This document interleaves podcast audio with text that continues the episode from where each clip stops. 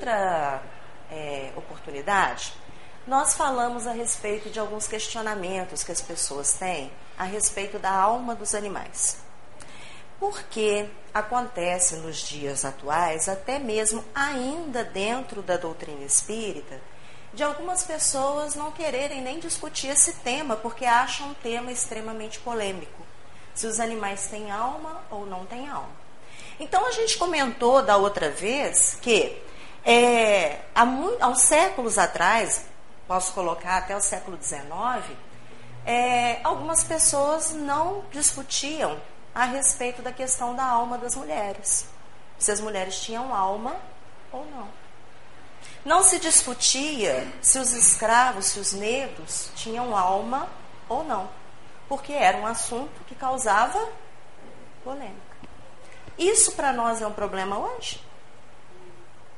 Não, nós sabemos que a mulher é um espírito, né? No dizer aí fora, tem alma.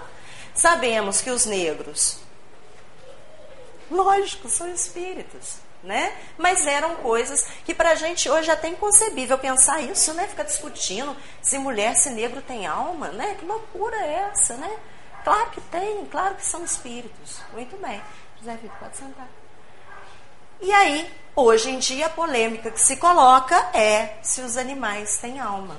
E esse assunto, ele já vem sendo discutido de uns 20 anos para cá, é, com a pesquisa, né, com a orientação de pessoas espíritas, pesquisadores e principalmente pessoas que lidam no seu trabalho diário diretamente com os animais.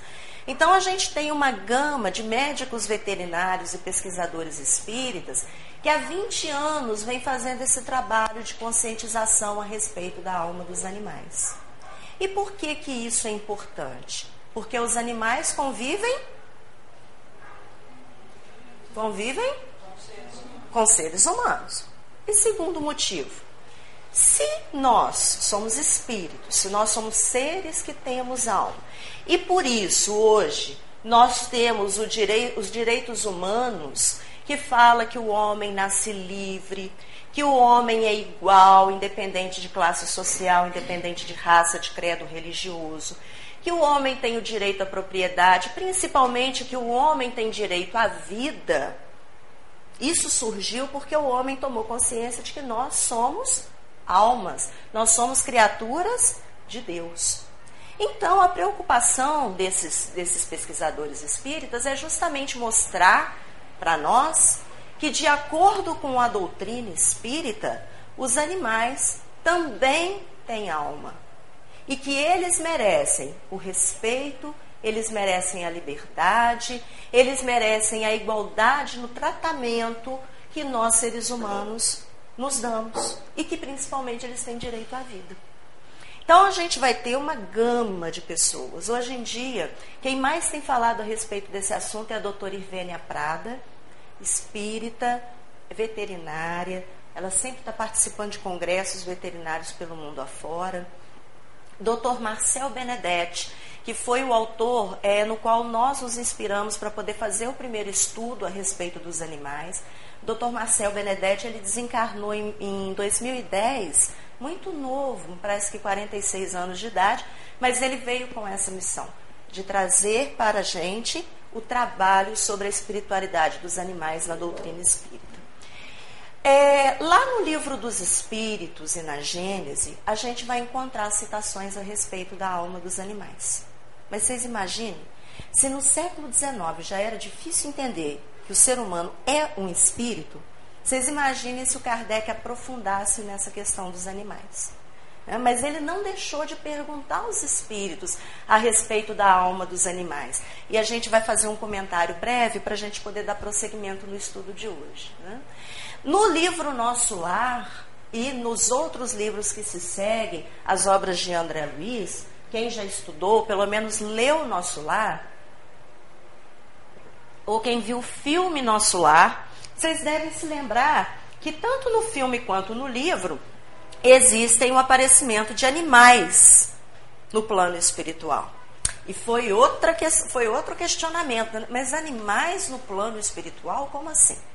Então a gente vai pensar o seguinte: primeira pergunta, a gente vai fazer um resumão do primeiro estudo. Os animais têm alma?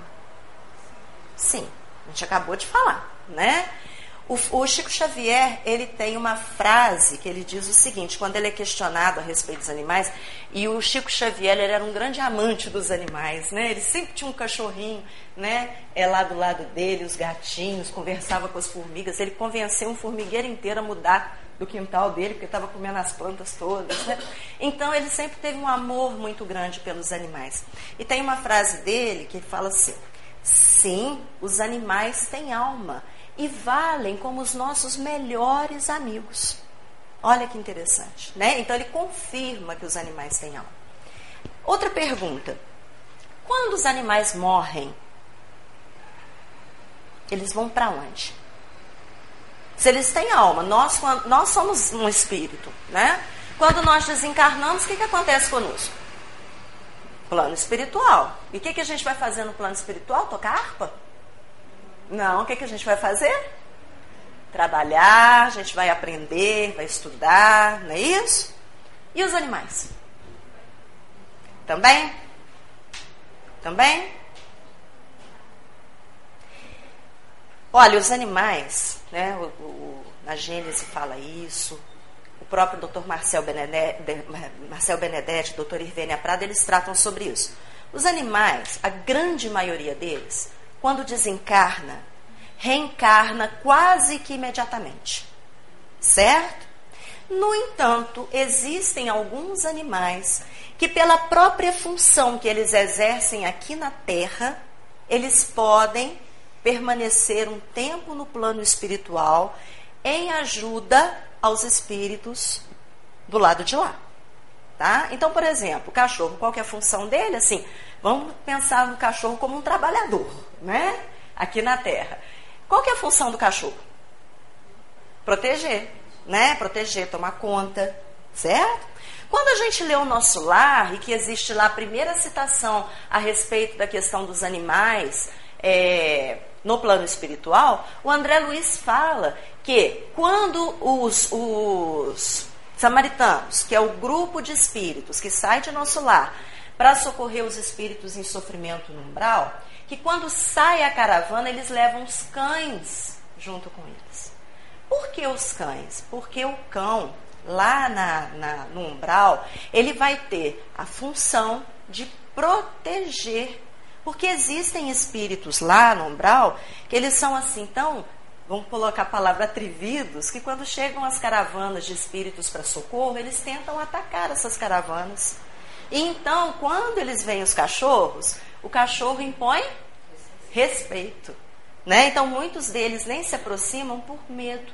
Olha só os nossos, os nossos cães da polícia hoje em dia, por exemplo, né? Que fazem aquele trabalho todo que eles fazem, que a gente vê de vez em quando os cães treinados para achar droga, né? Para proteger os policiais no caso de um, de um confronto, aquele negócio todo. Então, lá no plano espiritual, esses cães têm essa função. Então, surgiu durante muito tempo uma dúvida assim: ah, mas será que isso aí não é forma pensamento plasmada? Porque nós aprendemos no Espiritismo que o nosso pensamento ele tem forma no plano espiritual. Né? Tudo que nós pensamos, nós podemos plasmar, quer dizer, fazer com que ele exista é, como se fosse uma. Um, o que? Uma alguma coisa. Sabe aquela máquina de, de fazer objeto 3D que hoje em dia existe, né? Então, é como se fosse mais ou menos isso, né? A nossa, a nossa mente consegue plasmar. Então, houve essa dúvida se esses animais não eram plasmados pelos pensamentos dos samaritanos no plano espiritual.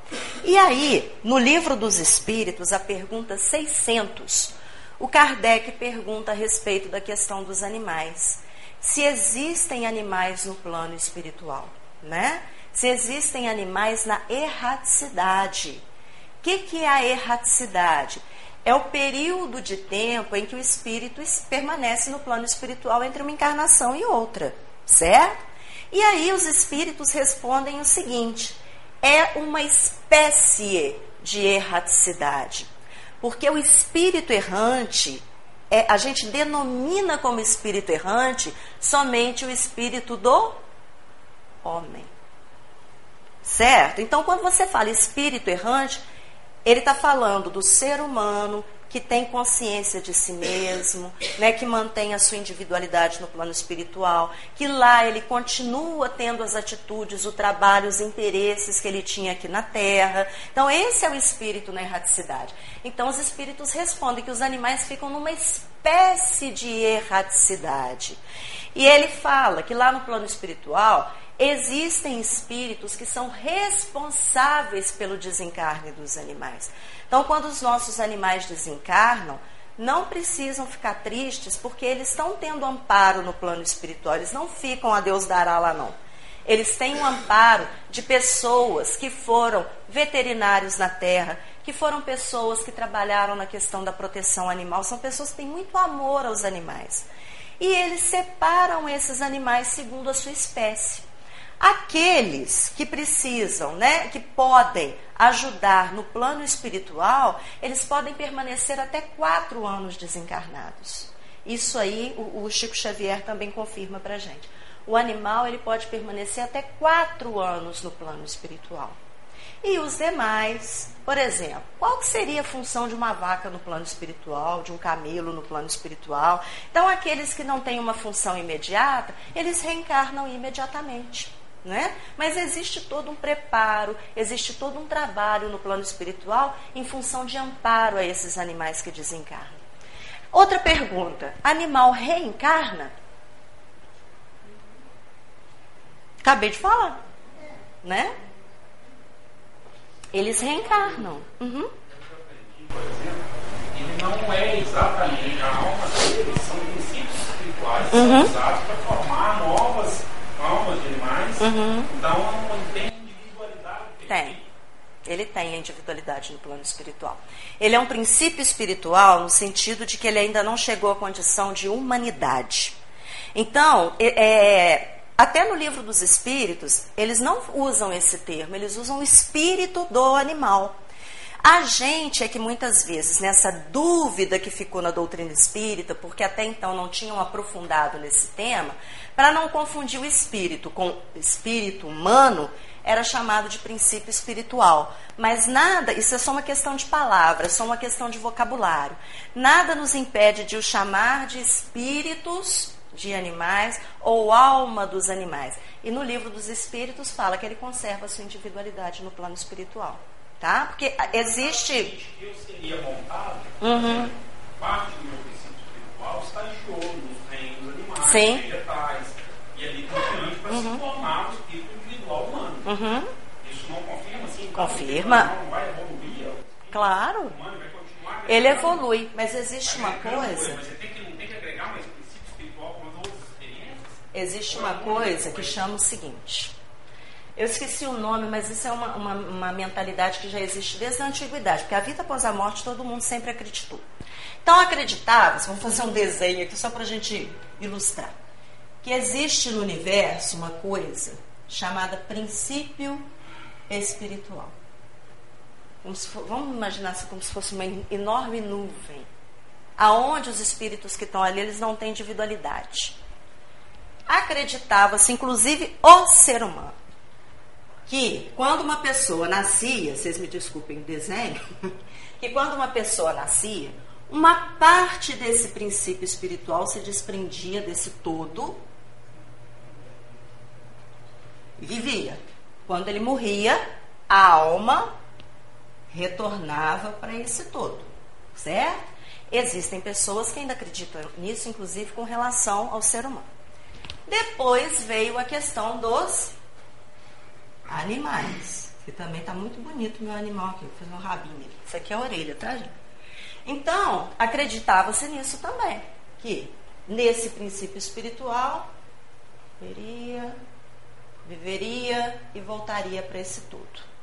Não. Ele também tem a sua individualidade. As experiências pelas quais ele passa são as experiências que fazem com que ele evolua.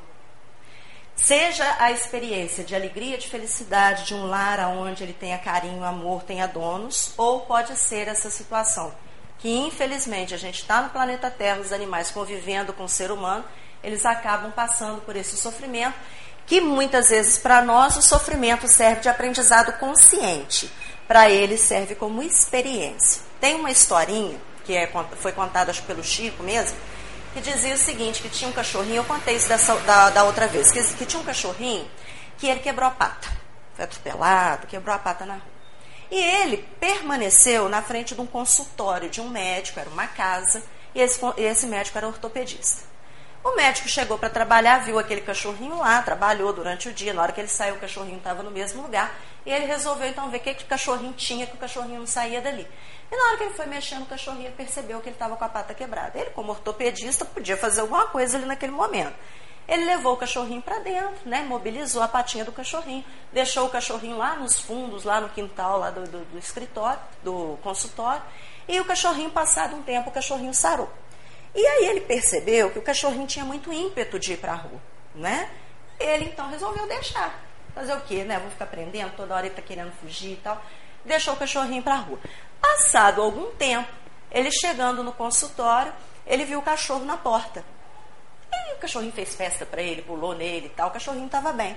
Mas o coleguinha do cachorrinho, que era um outro cachorrinho que ele trouxe junto com ele, estava com a patinha quebrada. Né? Então, mostrando o quê? Que a experiência serviu para que ele pudesse né, ter a lembrança, é o que a gente vai ver agora, a respeito da inteligência, de que o, aquele médico poderia curar o amiguinho dele também. Só um minutinho, deixa eu só acabar de responder para ele. É, então, é, essa ideia do princípio espiritual que a gente fala, é, o princípio espiritual é o espírito, só que nos animais eles tratam como princípio espiritual, no homem como espírito, mas é a mesma coisa. Tá? Inclusive nesse livro que eu vou mostrar para vocês, o autor dele trata como princípio espiritual também. Mas você pode imaginar como uma alma individual. O Divaldo, ele conta que teve uma vez que ele foi numa cidade fazer uma palestra e ele ficou na casa de uma pessoa, igual ele fica na casa da Sueli quando ele vem aqui em Juiz de Fora, né? E que quando ele chegou, ele viu um pastor alemão dentro da casa. E é, ele tomou um susto, assim, porque sabe quando você entra num lugar e o cachorro te pula? Você toma aquele susto? Né? Então ele fez assim. Aí a moça falou assim: Uai, o que, que foi, Edivaldo? Ele falou assim: Ah, não, não é nada não. É esse pastor alemão aqui que me pulou, tomei susto. Ela falou: Pastor alemão? O meu cachorro, já, já, né, que era um pastor alemão, já morreu tem um mês. Ele falou: Ah, então é ele mesmo. E ele não sabia desse pastor alemão. Então, mostrando que o animal ele permanece com a individualidade que ele tinha. Né? Oi uhum. É, nós estamos falando de certos tipos de animais. Hum. Lembrando que pernilongo também é um animal. a gente, pernilongo, o pernilongo, o rato, né? Ele sempre, né? É. Uhum. Nesse caso, eu consigo entender mais o princípio espiritual. Uhum. Os espíritos grupais do que, do que dos, do, há uma diferença. Ele é individual. ele é. O Chico, o Chico, ele conseguiu ver o espírito de uma aranha desencarnando. Nas citações do Chico tem isso, tem essa experiência dele, dele ver o espírito de uma aranha. O que, que é? É a individualidade da aranha. A aranha também é um inseto. É porque a gente tem tanta raiva do danado pernilongo que a gente não quer nem que ele tenha alma. Fica zumbindo no ouvido da gente. Meu marido fala: pernilongo não é criação de Deus. então, mas tem sim. É porque eu entendi que esses animais de porte menor, tipo insetos, eles eram, faziam parte de um, de um todo, né? Um todo,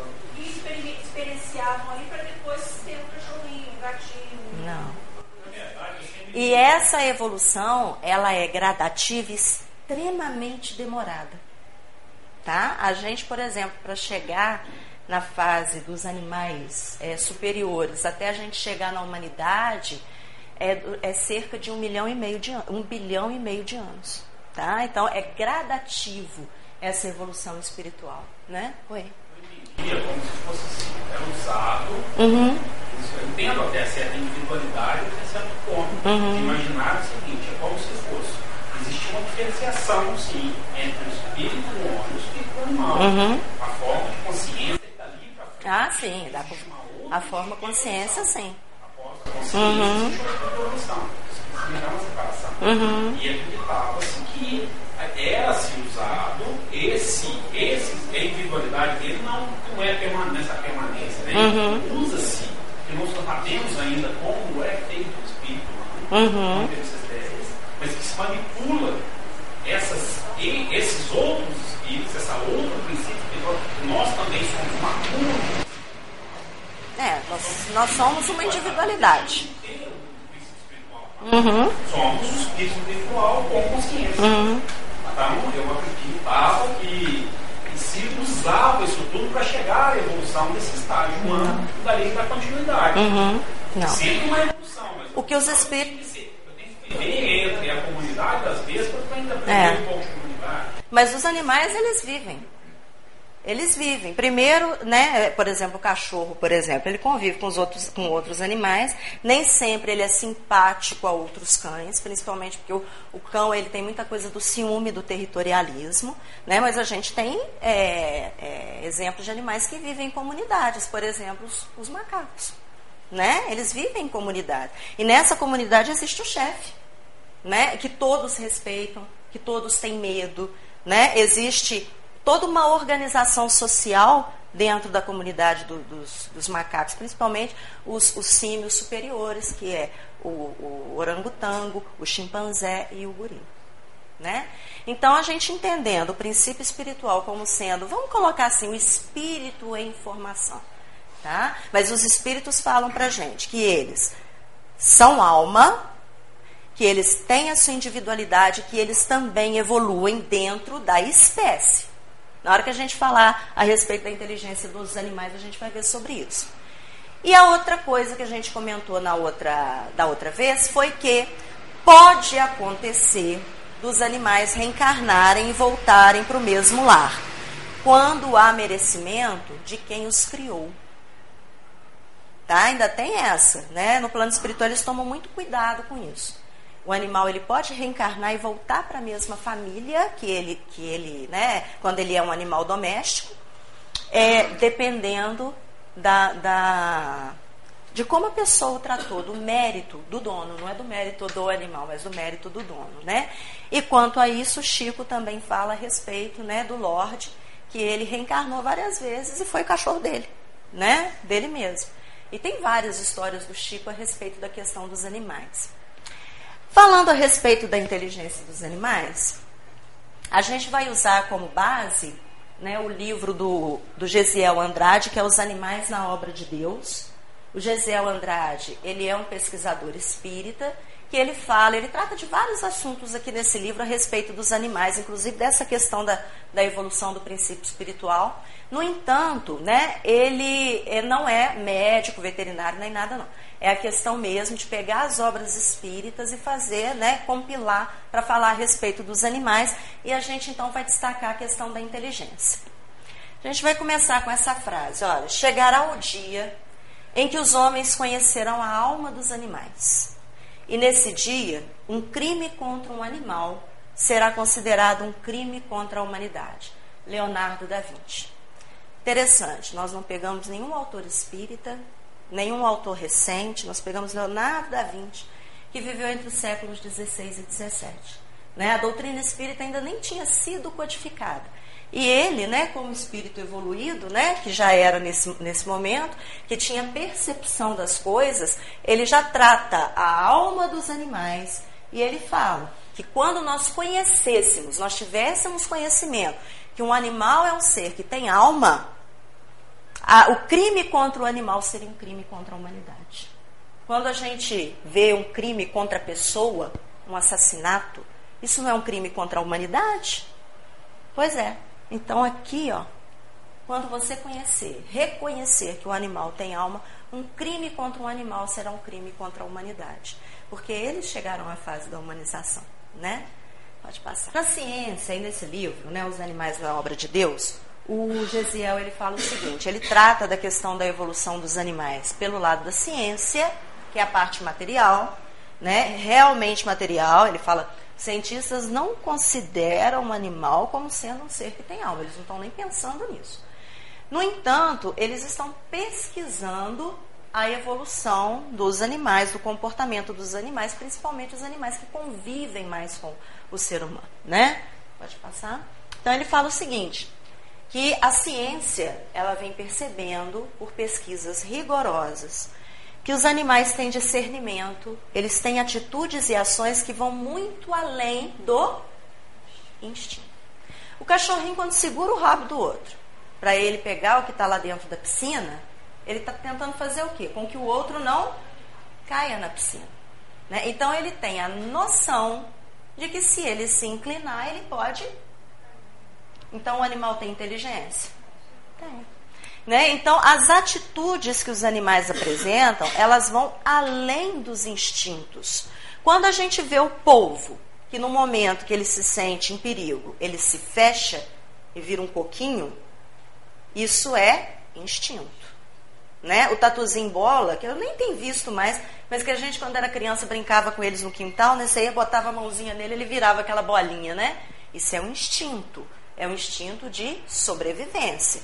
Só que hoje a gente tem percebido, é lógico que isso sempre existiu, mas hoje, como a gente observa mais os animais, a gente percebe essa coisa da inteligência. Né? É uma inteligência rudimentar, que não se compara à inteligência humana, mas é uma inteligência que eles já começam a apresentar. Né?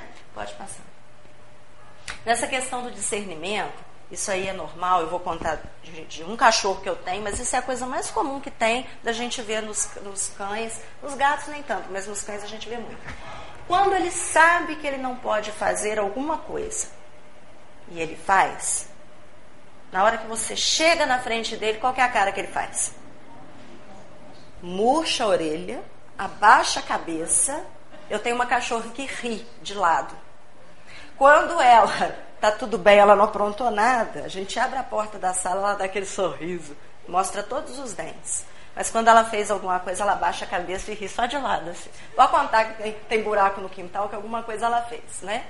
Mas eles têm essa atitude.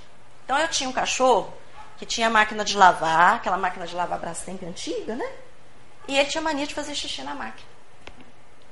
E a gente falava, não pode, não pode, não pode, não pode. Ele todo dia fazia. Aí ele ia lá, fazia o xixi, ele acabava de fazer o xixi, murchava a orelha e saia correndo. Né? Então ele tem o quê? Não está aqui mais, mas ele tem o discernimento. Né? Embora ele faça todo dia, ele repita a mesma ação todos os dias, principalmente o macho, porque é o território né, que ele marcou no dia anterior, ele vai marcar de novo no dia seguinte, mas ele sabe ao mesmo tempo que ele não pode fazer. Então ele tem o, o senso de discernimento. Os pesquisadores investigaram os animais inteligentes empregando métodos criteriosos de pesquisa. Então, constataram que realmente existe certo grau de inteligência e sentimentos nos animais considerados os mais espertos, tais como os cães, os gatos, os macacos, elefantes, cavalos, bois, golfinhos, peixes, peixes grandes, né, aves, polvos, etc. Né? Então, as atitudes têm sido pesquisadas.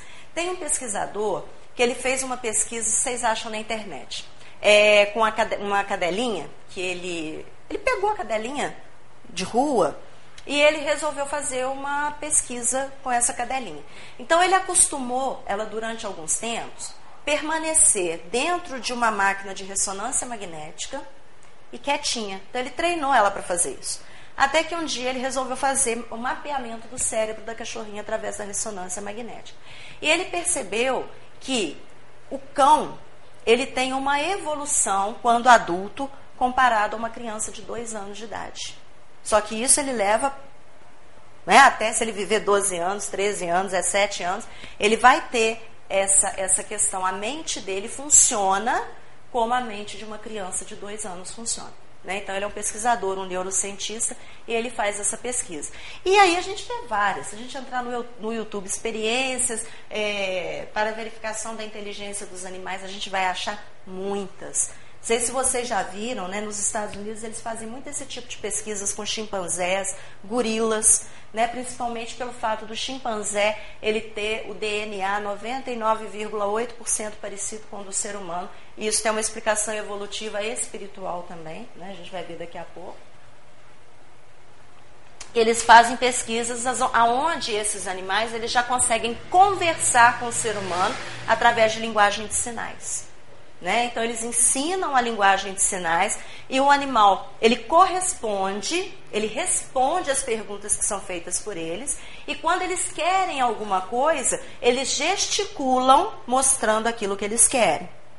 Hoje em dia está sendo feito um aparelho onde existe uma sinalização no aparelho que o animal ele aprende a tocar naquilo que ele deseja dizer, naquilo que ele deseja falar. Se o animal é o chimpanzé, um gorila, ele consegue se comunicar, significa que ele tem inteligência. Vocês viram ali o orangotango fazendo uma rede para ele dormir? Né? Ali é um tipo de experiência. Vocês veem que animal é em cativeiro. Aquilo que eles mostraram não foi no sentido de olha que bonitinho. Não, é a experiência mesmo com a inteligência do animal. Né? Tá dando para vocês verem esse tamanhozinho de letra aí. Aqui ele vai tratar em alguns pontos o que, que os cientistas têm descoberto através das, das pesquisas. Então ele fala que os cientistas descobriram que há certa consciência nos animais. Eles possuem uma estrutura nervosa que gera percepção, cautela, ação, prazer, medo, dor, sofrimento e reações inteligentes surpreendentes, principalmente quando precisam suprir as suas necessidades. Então, eles não estão tratando o animal como, tendo alma, ele fala da percepção material do animal. Né? Então, eles percebem que todos os sentimentos, todas as sensações que nós, seres humanos, temos, principalmente quando é alguma coisa relacionada à nossa sobrevivência, o animal também possui. Não é só o instinto, porque nós temos instinto. Nós temos. Nós ainda utilizamos muito o instinto. Né? No entanto, eles já demonstram percepção, cautela, ação, prazer, medo, dor, sofrimento, né? alegria e reações inteligentes surpreendentes. Tem muita coisa que vocês viram ali que vocês falaram, ó, oh, vê se pode. Não foi? Eu ouvi os comentários daqui. Porque são reações que a gente não imagina num animal. Né? Mas como que ele fez isso? Isso a gente tem exemplo também dentro de casa. Quem tem animal sabe que tem hora que eles fazem certas coisas que a gente fica assim, meu Deus do céu, de onde que ele tirou isso? Né? É, mas principalmente quando eles precisam suprir as necessidades. Vocês perceberam isso também, né? O polvo, ele queria o quê? Se proteger. Os animais que saíram de gaiolas, que deram jeitinho de abrir, eles queriam o quê? Liberdade né? Os, a, a, o passarinho lá que pediu água mineral praticamente, né? Pulando ali em volta. Ele queria água. O cachorrinho que abre o, o vidrinho lá do Gatorade e derruba os biscoitinhos, ele dá um jeito de abrir porque ele quer comer. Né? Então, quando tem a ver né, as, as situações com as necessidades dele, eles dão um jeito. Ou eles usam instinto, ou eles usam essa inteligência. Muitas ações adotadas pelos animais considerados superiores revelam esperteza. O que, que, são os animais superiores? São aqueles que ele citou anteriormente, né? Cavalo, elefante. O elefante tem uma memória, né? Ele se lembra das coisas, ele é muito inteligente, né? Os cães, os gatos, é, alguns peixes, como por exemplo o golfinho, o golfinho é mamífero, né?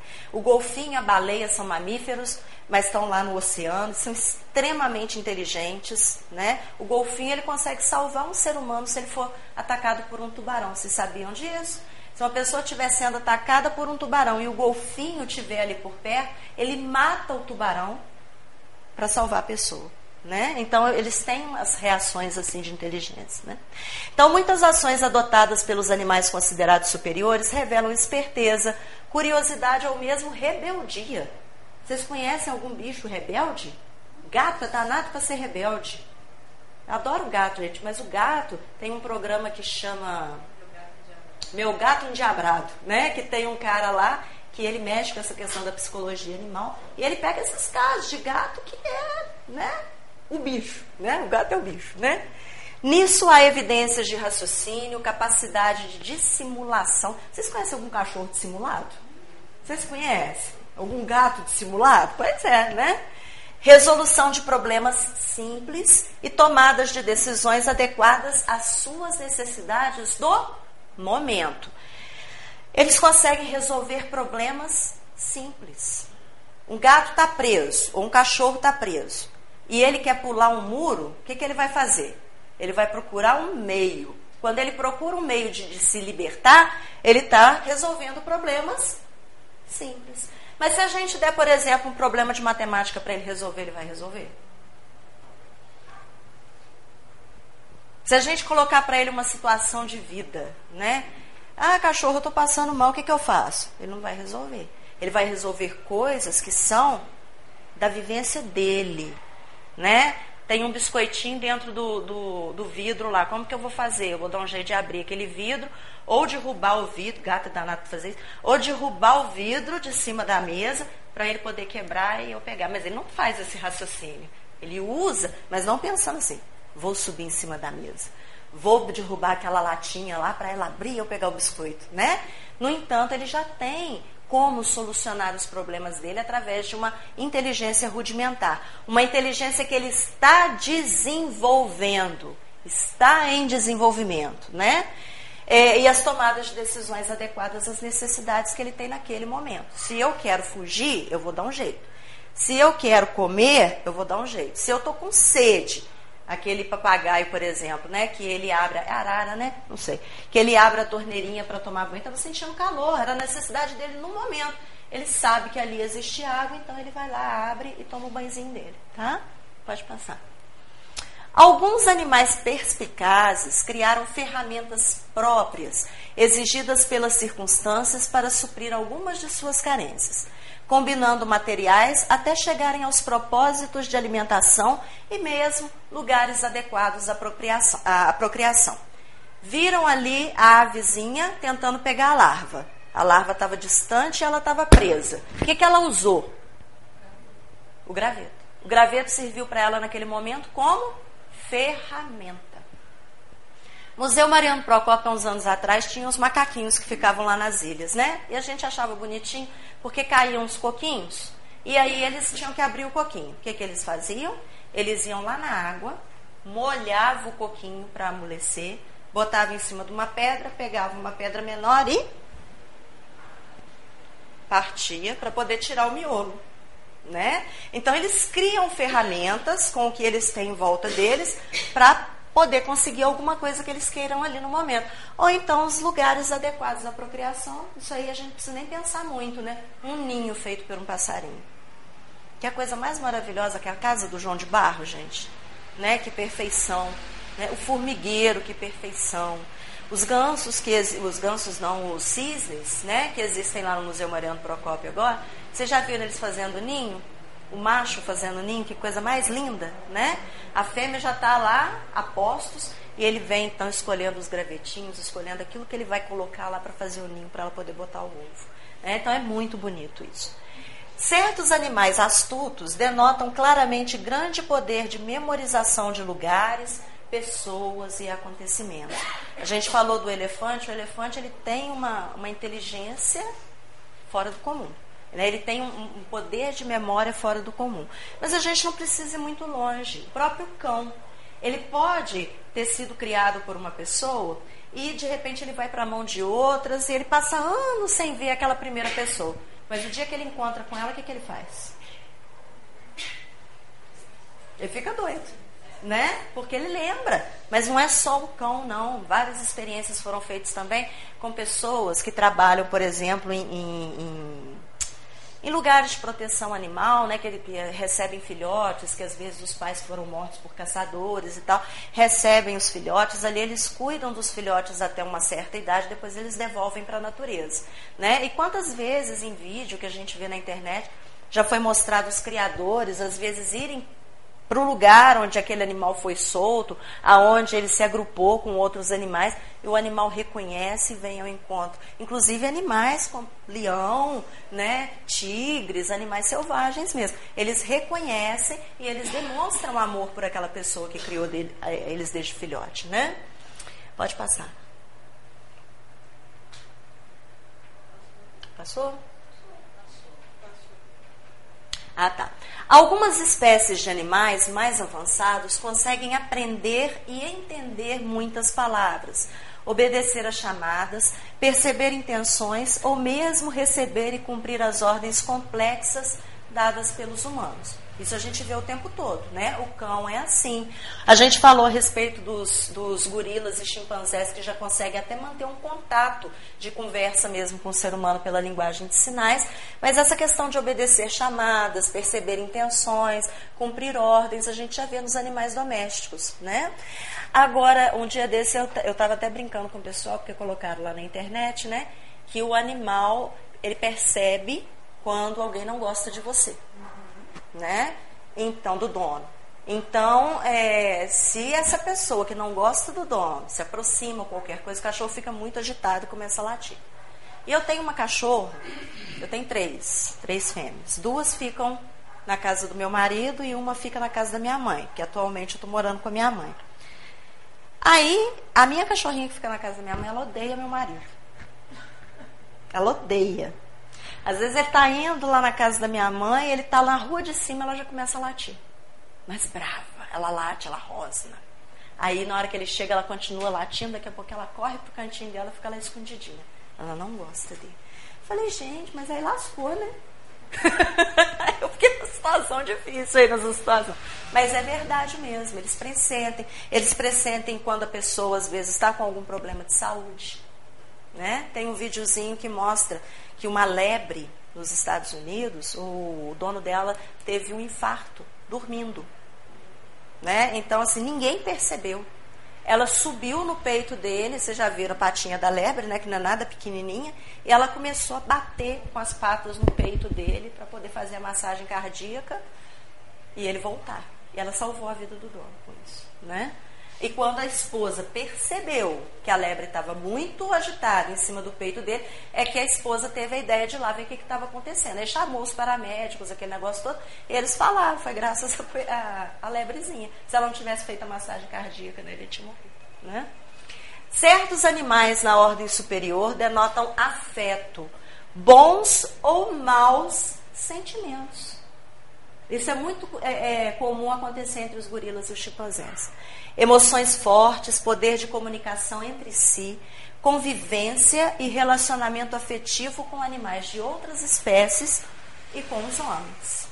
Nessa questão ali das, da, de demonstrarem bons e maus sentimentos, é, os chimpanzés, uma vez, não, chimpanzé, chimpanzé. Uma vez eu estava vendo um programa a respeito dos chimpanzés. Eu gosto muito de ver programa que fala dos chimpanzés do, do gorila, justamente por essa proximidade que eles têm do ser humano. E aí estava mostrando lá a comunidade de chimpanzés lá na floresta. Então existia o líder. Só que o líder ele já estava velho. E tinha um outro chimpanzé também, né, adulto, só que bem mais novo que o líder, e que ele tinha uma gangue de três, mas ele tinha, era ele mais dois, né? E ele era mal no sentido da nossa visão, né? Como a gente que é ser humano vê. Por quê? Ele é, roubava os filhotes das, das, das chimpanzés, ele queria disputar poder com o líder. Então, tudo que ele podia fazer para atrapalhar o líder, ele fazia. Olha só a inteligência dele. Botava terror na floresta, de vez em quando, ele e a gangue dele, né, de dois, fazia uma confusão. E como os macacos tinham medo dele, porque ele era muito violento, os macacos todos se protegiam. Então o líder tinha que ir lá enfrentar ele, mas como o líder já estava velho, ele acabou, de, um certo tempo, acabando assum, ele assumiu aquele grupo porque ele conseguiu é, machucar o, o líder e o líder foi embora. Eles vão embora. Ele não chegou a matar, mas o líder foi embora. Pode passar? Alguns cientistas já comprovaram efetivamente que vários animais têm cognição, quer dizer, desenvolvimento do raciocínio, e graus apurados de inteligência e sentimento, caso dos macacos superiores, em decorrência das linhas evolutivas que suas espécies seguiram. Isso não significa que possam ser comparadas com as possibilidades intelectuais dos seres humanos. Né? Então, dentro do reino animal, a gente tem uma diversidade de graus de inteligência entre os animais. No entanto, nenhum deles, mesmo no animal mais próximo do homem, que é o chimpanzé, né, na questão é, é, de DNA, eu, a inteligência deles não se compara à inteligência humana. Né? Eles não são capazes de criar as coisas que nós criamos. Ele não é capaz de desenvolver ainda o raciocínio que nós já desenvolvemos. As coisas que nós fazemos. Nenhum animal vai poder chegar aqui na frente e preparar um estudo a respeito da espiritualidade dos animais.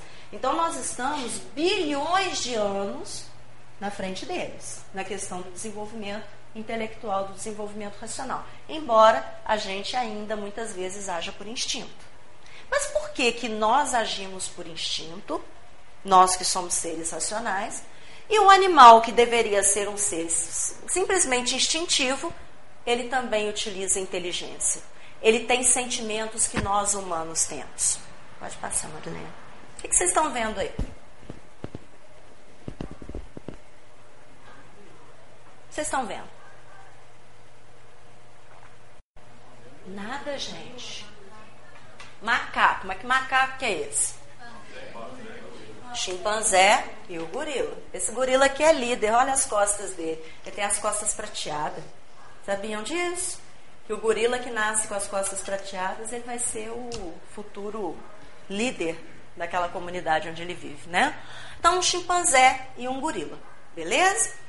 São símios superiores é são aqueles que geneticamente estão mais próximos da humanidade. Certo?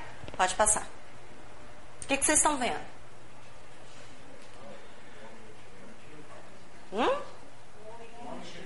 Olha, gente. Eu achei que vocês iam falar que era um chimpanzé mais bonito.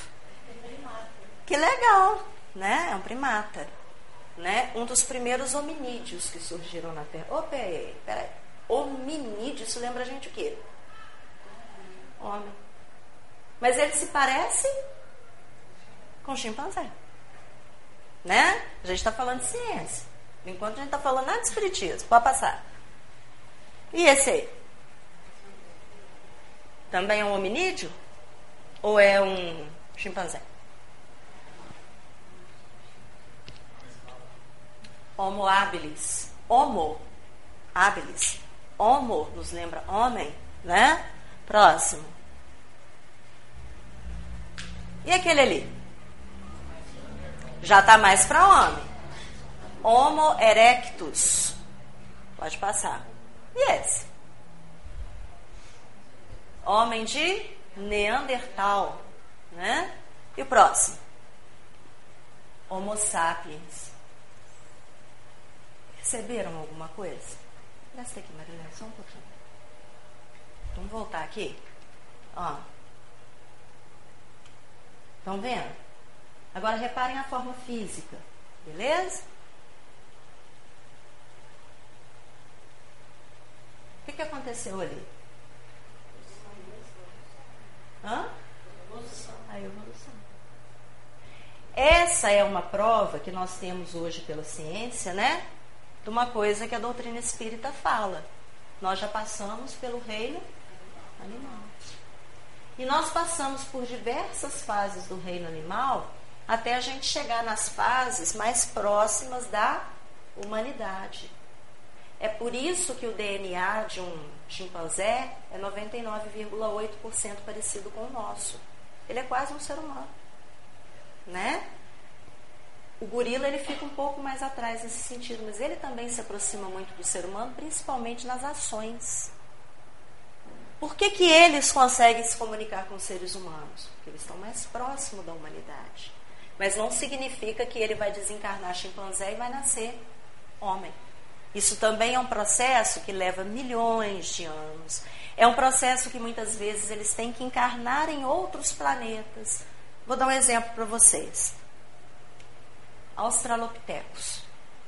Uma forma mais melhorada, não é? Aqui ele já entrou na fase hominal. Na biologia não existe hominal, tá, gente? A gente está falando hominal para a gente poder fazer essa diferenciação. Então ele já se tornou um espírito é, que, que, é possível a ele encarnar no reino humano. É, aqui ele vai começar um novo processo de desenvolvimento intelectual né, que vai fazer com que ele se torne um ser racional, um ser que tenha senso moral. Hoje em dia a gente encontra essa raça de pessoas, vamos colocar assim, no planeta Terra. Porque o planeta Terra não é mais um planeta primitivo. Né? Na escala de mundos que a gente vai encontrar lá no livro dos Espíritos, existe o mundo primitivo, o mundo de expiação e provas, o mundo de regeneração e aí vai. Em qual fase que nós estamos? A gente está na transição de expiação e provas para planeta de regeneração. Nós já passamos pelo mundo primitivo? Já, que é exatamente o momento em que essas pessoas, pessoas, estavam reencarnando. Nosso mundo ainda era mundo primitivo. Hoje, como nosso planeta é mundo de expiação e provas, não cabe mais a esses espíritos, nas primeiras experiências humanas, reencarnarem aqui. No entanto, existem planetas que estão na fase de prova e expiação. Então, aqueles que estão saindo da fase animal e entrando na fase hominal, se a gente pode dizer assim, eles estão reencarnando nesses planetas primitivos. E aí então a gente vai ter a evolução. Não é que uma raça, uma raça desapareceu e surgiu outra. Somos nós mesmos. Vamos imaginar, ó, vamos fazer de conta.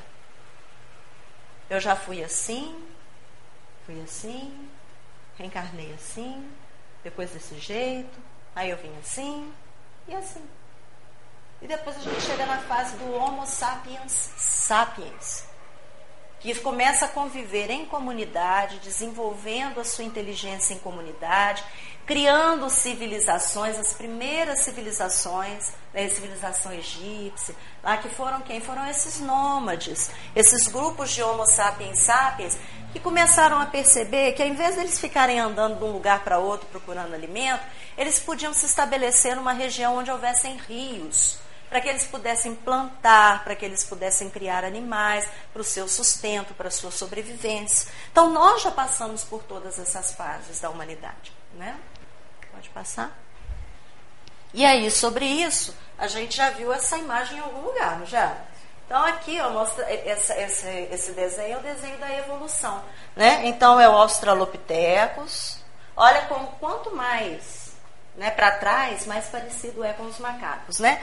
Australopithecus, o Homo habilis, que já usa ferramenta, por isso que ele é chamado de Homo habilis, o Homo erectus, o Homo sapiens neandertalensis e o Homo sapiens sapiens. Tá vendo como é que as feições elas vão se modificando?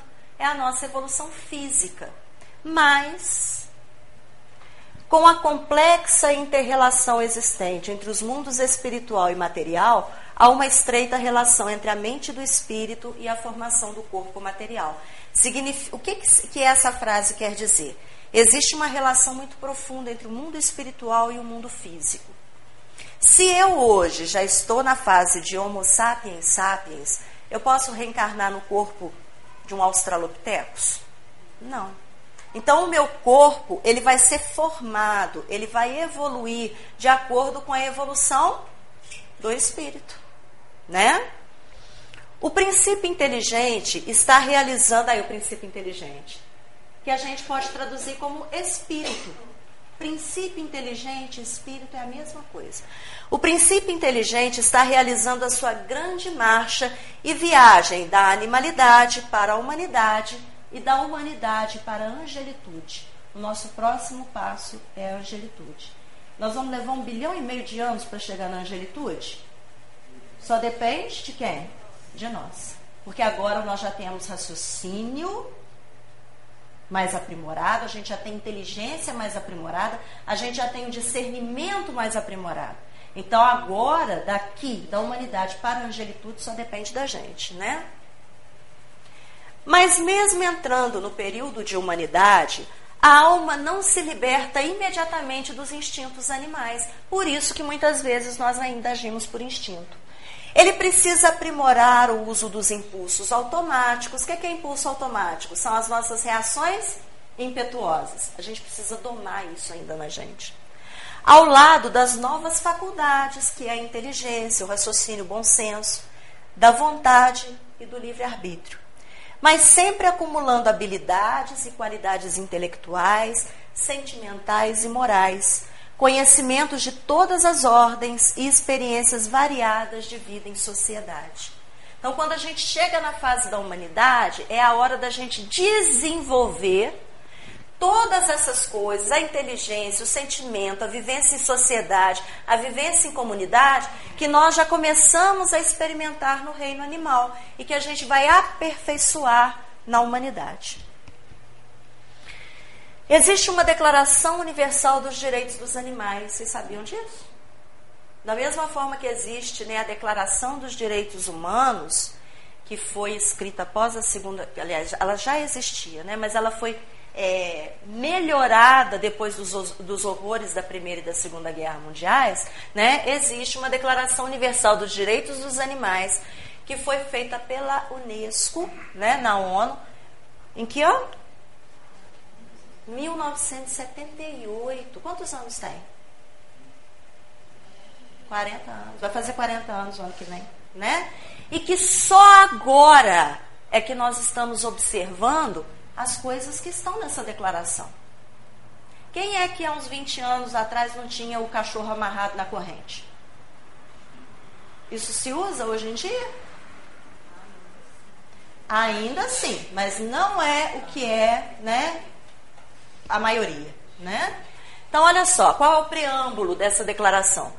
Considerando que todo animal possui direitos, considerando que o desconhecimento e o desprezo desses direitos têm levado e continuam a levar o homem a cometer crimes contra os animais e contra a natureza, considerando que o reconhecimento pela espécie humana do direito à existência das outras espécies animais constitui o fundamento da coexistência das outras espécies no mundo, considerando que os genocídios são perpetrados pelo homem e há o perigo de continuar a perpetrar outros, considerando que o respeito dos homens pelos animais está ligado ao respeito dos homens pelo seu semelhante, considerando que a educação deve ensinar desde a infância a observar, a compreender, a respeitar e amar os animais, proclama-se o seguinte: artigo 1. Todos os animais nascem iguais diante da vida e têm o mesmo direito à existência. Artigo 2. Cada animal tem direito ao respeito.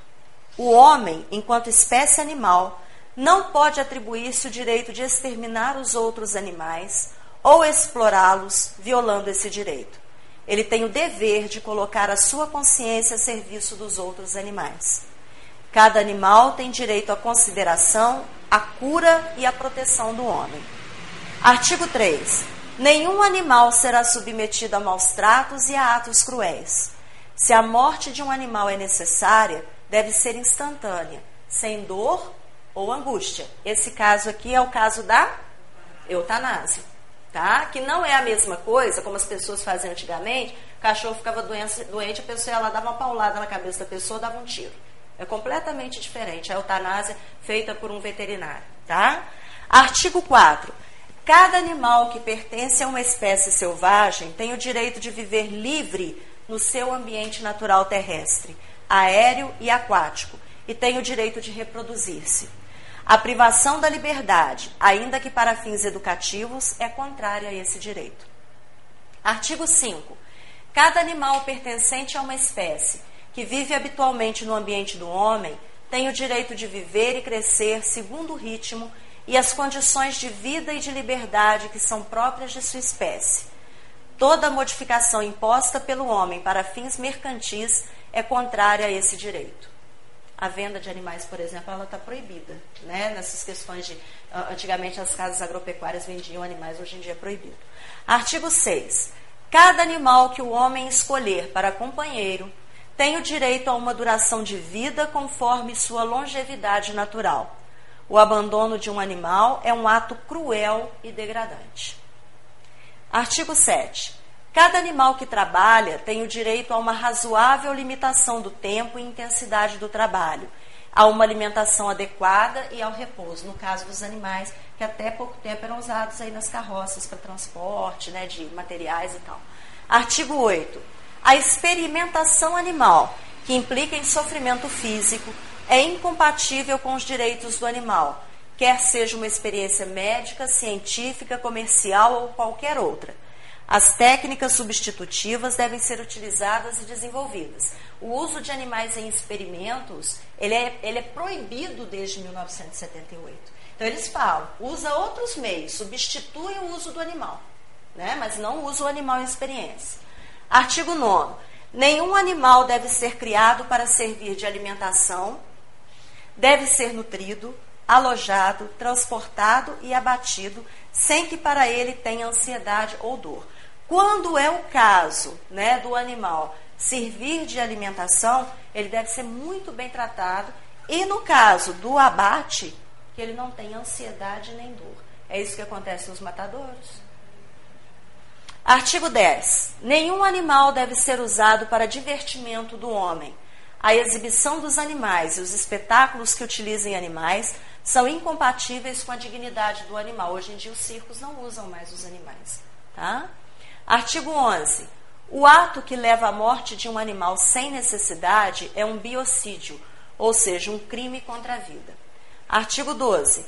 Cada ato que leve à morte um grande número de animais selvagens é um genocídio, ou seja, um delito contra a espécie. O aniquilamento e a destruição do meio ambiente natural levam ao genocídio. Aqui está falando da destruição do meio ambiente também.